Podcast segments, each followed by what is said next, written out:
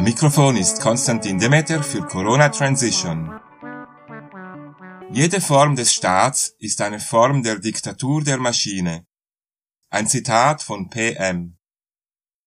Seit anderthalb Jahren muss ich wieder öfter an Hans Wittmers Buch Bolo Bolo denken, unter dem Pseudonym PM geschrieben. Manche von euch kennen es vielleicht. In Wittmers utopischem und anarchischem Werk existieren keine staatlichen Strukturen mehr. Die Welt besteht aus einem Netzwerk von autonomen, doch miteinander verbundenen autarken Gemeinschaften mit jeweils 500 Einwohnern, eben den Bolos. In diesen stehen, in Einklang mit der Natur, die Bedürfnisse des Menschen und der Gemeinschaft im Zentrum, statt diejenigen des Kapitals und des Staatsapparates. Denn Wittmer kritisiert in seinem Buch nicht nur den Kapitalismus, sondern auch den Staatssozialismus. Beide bedürfen laut Wittmer eines Staatsapparates, der zwangsläufig zur Unterdrückung des Einzelnen führt. Er nennt es die planetare Arbeitsmaschine, PAM. Im Vorwort zur fünften Auflage schreibt Wittmer, dass er alternative Projekte wie Genossenschaften, Bolo-Aufbaugruppen in Quartieren und Produzenten-Konsumentengenossenschaften für möglich und sinnvoll halte und solche Aktivitäten ausdrücklich und herzlich begrüße. Doch letztlich könne nur eine breite Arbeitsverweigerungsbewegung die Maschine blockieren und überwinden. Utopien haben nicht den primären Sinn, realisiert zu werden, sondern einen Weg aufzuzeigen.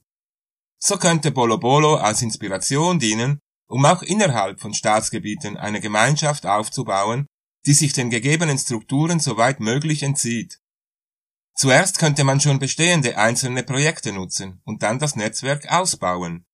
Jedes neu erworbene oder gemietete Bauernhaus, jedes Gebäude, jede Wohnung, jedes Unternehmen, jedes Stück Land könnte dem Netzwerk hinzugefügt werden. Stellen Sie sich vor, in jedem Land gäbe es viele solcher kleinen, miteinander vernetzten Oasen. Vielleicht sogar ganze Dörfer. Dort ist jeder willkommen, erhält Kost und Logis, kann arbeiten und sich kulturell betätigen. Er kann sich medizinisch behandeln, rechtlich beraten und seine Kinder unterrichten lassen. Und untereinander benutzt man, wenn nötig, ein eigenes Tauschmittel, sowohl ein reales wie ein digitales. Was bräuchten wir mehr? Egal, ob und wie diese Psychopanikdemie endet, wir wissen nun definitiv, dass wir den gegenwärtigen Strukturen nicht trauen können.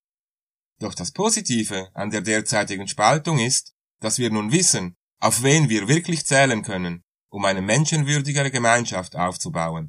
Packen wir's an, im Tessin haben viele Menschen spontan ihre Wohnung zur Verfügung gestellt für 0G-Arbeiter, die an einem warmen Ort zum Mittagessen und ein Bad aufsuchen möchten, gegen eine freiwillige Spende.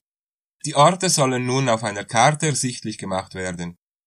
Insbesondere während der kalten Jahreszeit werden diese Angebote sehr hilfreich sein.